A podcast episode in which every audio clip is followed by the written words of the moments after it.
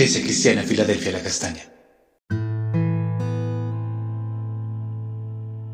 Amada Iglesia, Dios te bendiga. Continuamos con nuestro tiempo devocional y hoy estaremos leyendo Primera de Pedro capítulo 1 versos 7 al 12 que dicen así. El oro es perecedero y sin embargo se prueba en el fuego, y la fe de ustedes es mucho más preciosa que el oro.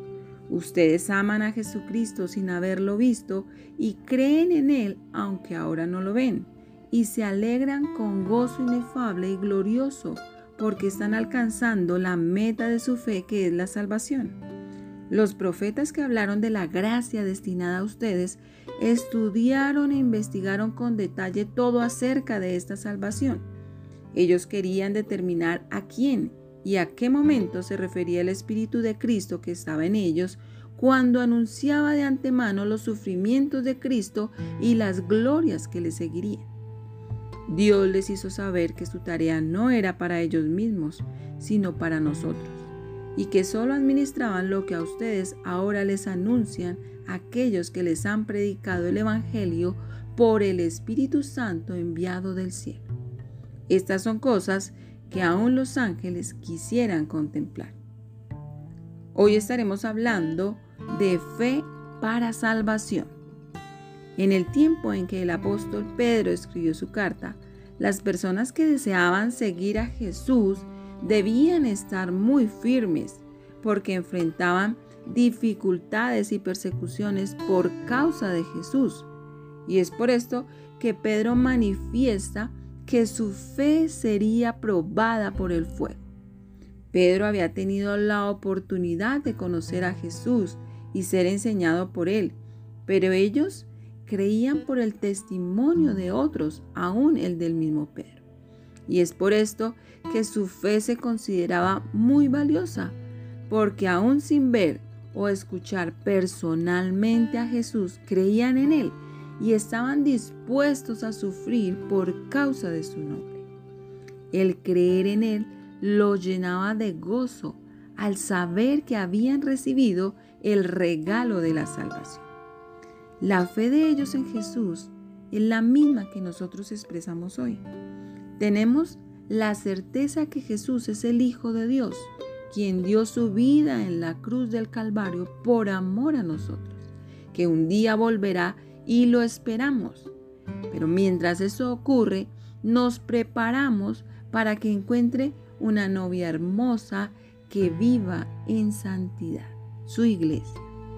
La Biblia desde el Antiguo Testamento trazó un camino que conduce siempre a mirar a Jesús el plan de la salvación al tiempo de la gracia, y esto fue anunciado por los profetas, quienes aún sin comprender claramente cómo ocurrirían las cosas, hablaron de la gracia, de la salvación que vendría por medio de Jesús, expresaron sus sufrimientos y algunos aspectos de su vida. Veamos un ejemplo en el profeta Isaías en el capítulo 53, versos 3 al 5, que dice así, despreciado y desechado entre los hombres, varón de dolores, experimentado en quebranto. Y como que escondimos de él el rostro, fue menospreciado y no lo estimamos. Ciertamente llevó él nuestras enfermedades, sufrió nuestros dolores, y nosotros le tuvimos por azotado, por herido de Dios y abatido. Mas el herido fue por nuestras rebeliones, molido por nuestros pecados. El castigo de nuestra paz fue sobre él y por su llaga fuimos nosotros curados. Esto es lo que el Señor muestra al profeta Isaías y que se cumple posteriormente en Jesús. Pero hoy nosotros tenemos un gran privilegio al poder mirar la escritura de una manera completa al tener el Antiguo y el Nuevo Testamento con una visión clara acerca de Jesús y el plan de salvación trazado para la humanidad. Por lo tanto, no hay excusa para no creer en Él. Cuando existe una revelación evidente por medio de la palabra, no podemos despreciar o desechar una salvación tan grande e irnos tras otras creencias. Los profetas del Antiguo Testamento profetizaron acerca del Hijo de Dios y su obra, aún sin entender la profundidad de su mensaje que se cumple hoy y que nosotros podemos ver claramente a la luz de la palabra. Es por esto que tenemos una gran responsabilidad frente a la fe en el Hijo de Dios. No solamente sentirnos orgullosos de haber conocido a Jesús, que es muy importante. Es necesario compartir también a otros para que ellos puedan conocer, creer y ser partícipes de esta misma fe. Hay generaciones que se pierden sin Jesús alrededor de cada uno de nosotros. Es importante que les anunciemos la palabra de Dios y no dejemos de hacerlo. Vamos a orar y a pedirle al Señor que nos ayude cada día a anunciar y proclamar su palabra. Que nuestra vida sea un testimonio evidente de que caminamos y vivimos con Él.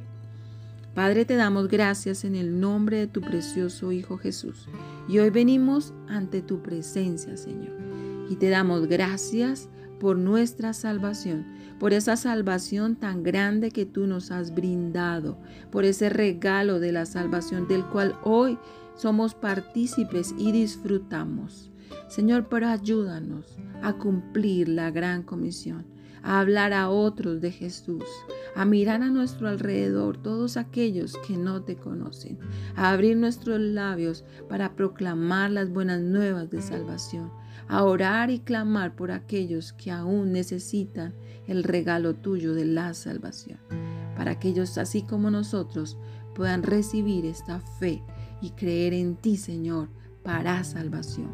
Padre, te damos gracias en el nombre de Jesús y hoy bendecimos tu precioso nombre y a ti también, amado Espíritu Santo de Dios. Amén. Amada iglesia, recuerda, Dios te ha establecido como una puerta abierta en el cielo. No dejes de anunciar a otros su palabra. Bendiciones en Cristo.